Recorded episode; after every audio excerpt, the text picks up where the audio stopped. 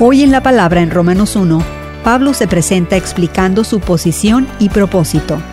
Pablo era un siervo de Cristo Jesús, llamado a ser apóstol.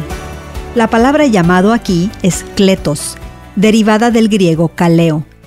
Dios puso un llamado especial en la vida de Pablo cuando se le apareció en una luz cegadora en el camino a Damasco. Como apóstol, el propósito de Pablo sería proclamar el Evangelio de Dios, las buenas nuevas de la redención que se encuentran solo en Jesús. En Romanos 1, versículos 2 al 4, Pablo desarrolla el mensaje del Evangelio arraigado en los profetas del Antiguo Testamento.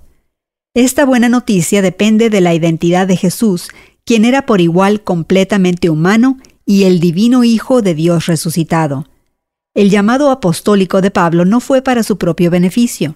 Más bien, recibió esta gracia para llamar a los gentiles a una relación con Cristo, una vida de obediencia que brota de la fe, una posición de pertenencia, una relación de amor y la designación de pueblo santo, con todos los privilegios y promesas que Dios otorga a su pueblo. Los versículos 5 al 7 nos ayudan a entender el llamado general que Jesús hace a todos los que creen en Él.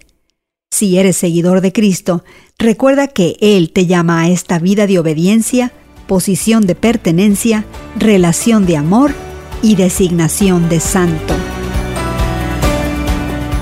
Hoy en la palabra es una nueva forma de conocer la Biblia cada día, con estudios preparados por profesores del Instituto Bíblico Moody.